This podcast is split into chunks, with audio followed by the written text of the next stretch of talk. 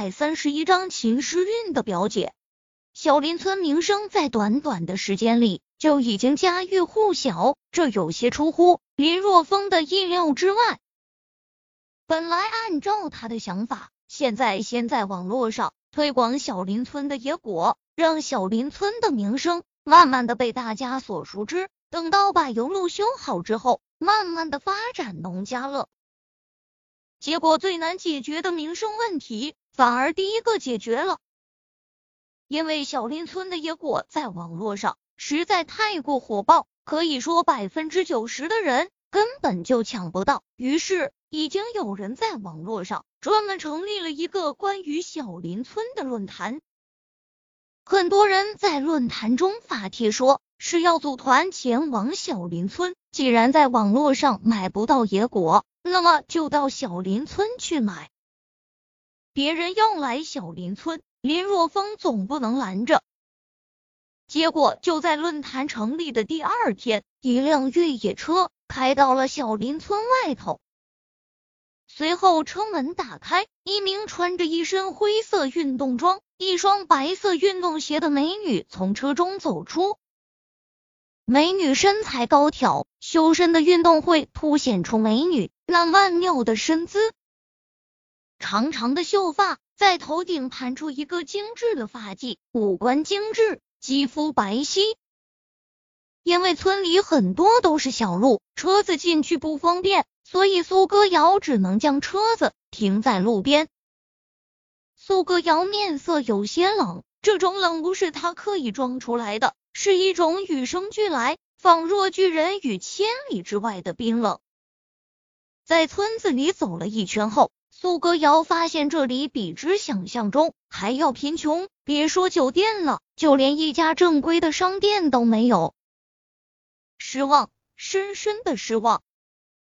就在苏歌瑶准备离开之际，一个声音突然在其身后响起：“美女，请留步。”闻言，苏歌瑶转过身，就看到一名二十多岁的青年。站在自己身后，有事吗？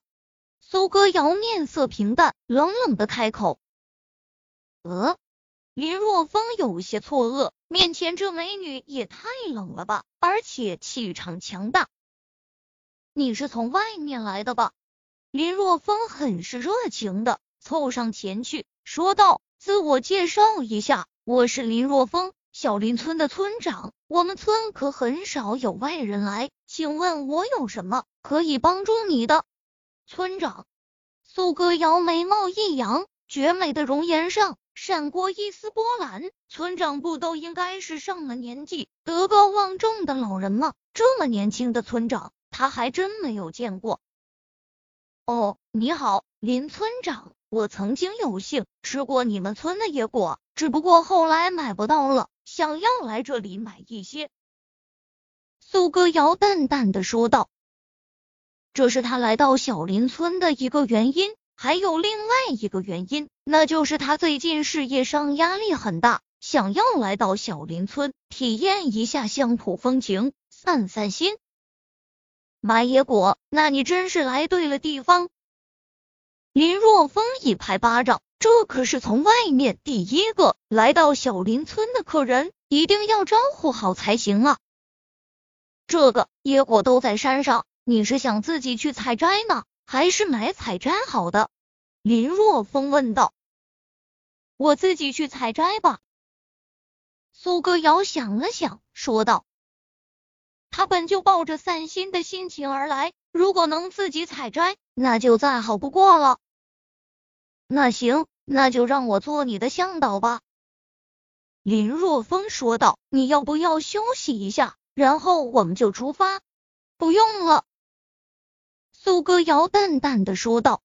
“那行，对了，不知道美女怎么称呼？”林若风问道。苏歌瑶，哦，那我就叫你苏总吧。闻言，苏歌瑶眉头皱了皱。他是来散心的，林如风称呼他苏总，让他又想起了工作上的烦心事。我应该比你大一些，你要是不嫌弃，就叫我叫我姐吧。苏歌瑶说道。行，歌瑶姐，那我们去拿一个篮子，待会带你上山。林若风将苏歌瑶带到村卫生院，村卫生院中就有篮子，因为秦时运偶尔会去山上采摘野果吃。有人吗？拿药了。进入村卫生院，林若风并没有看到秦时运的身影，于是出声喊道：“来了，来了！”秦时运原来在里面的房间，听到喊声，赶忙跑出来，手中还拿着一个刚刚洗干净的苹果。是你乱叫什么？看到是林若风在喊，秦时运脸色一黑。我不叫你能出来吗？林若风摸了摸鼻子说道：“怪不得见不着你人呢，原来在偷吃。什么叫偷吃？人家这叫光明正大的吃，好不好？”秦时运撇了撇嘴，突然间轻咦一声：“咦，表姐，你怎么来了？”时运，苏哥咬小嘴张长啊，行，不可思议的揉了揉眼睛：“你怎么在这？”舅舅和舅妈一直在找你啊！我，秦诗韵眼珠子转动，说道：“你千万别告诉老爸、老妈说我在这里。哼，他们要是知道了，肯定要将我带回家。我每天都给他们发短信报平安，我就不要他们找到我。还在为联姻的事情而生气呢。”苏歌瑶笑着说道：“当然。”我才不要嫁给那个什么李明呢！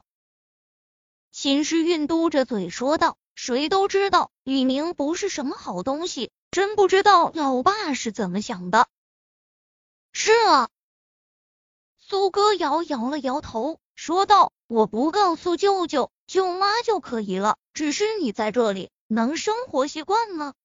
本来不习惯，不过现在已经习惯了。”秦时运说道。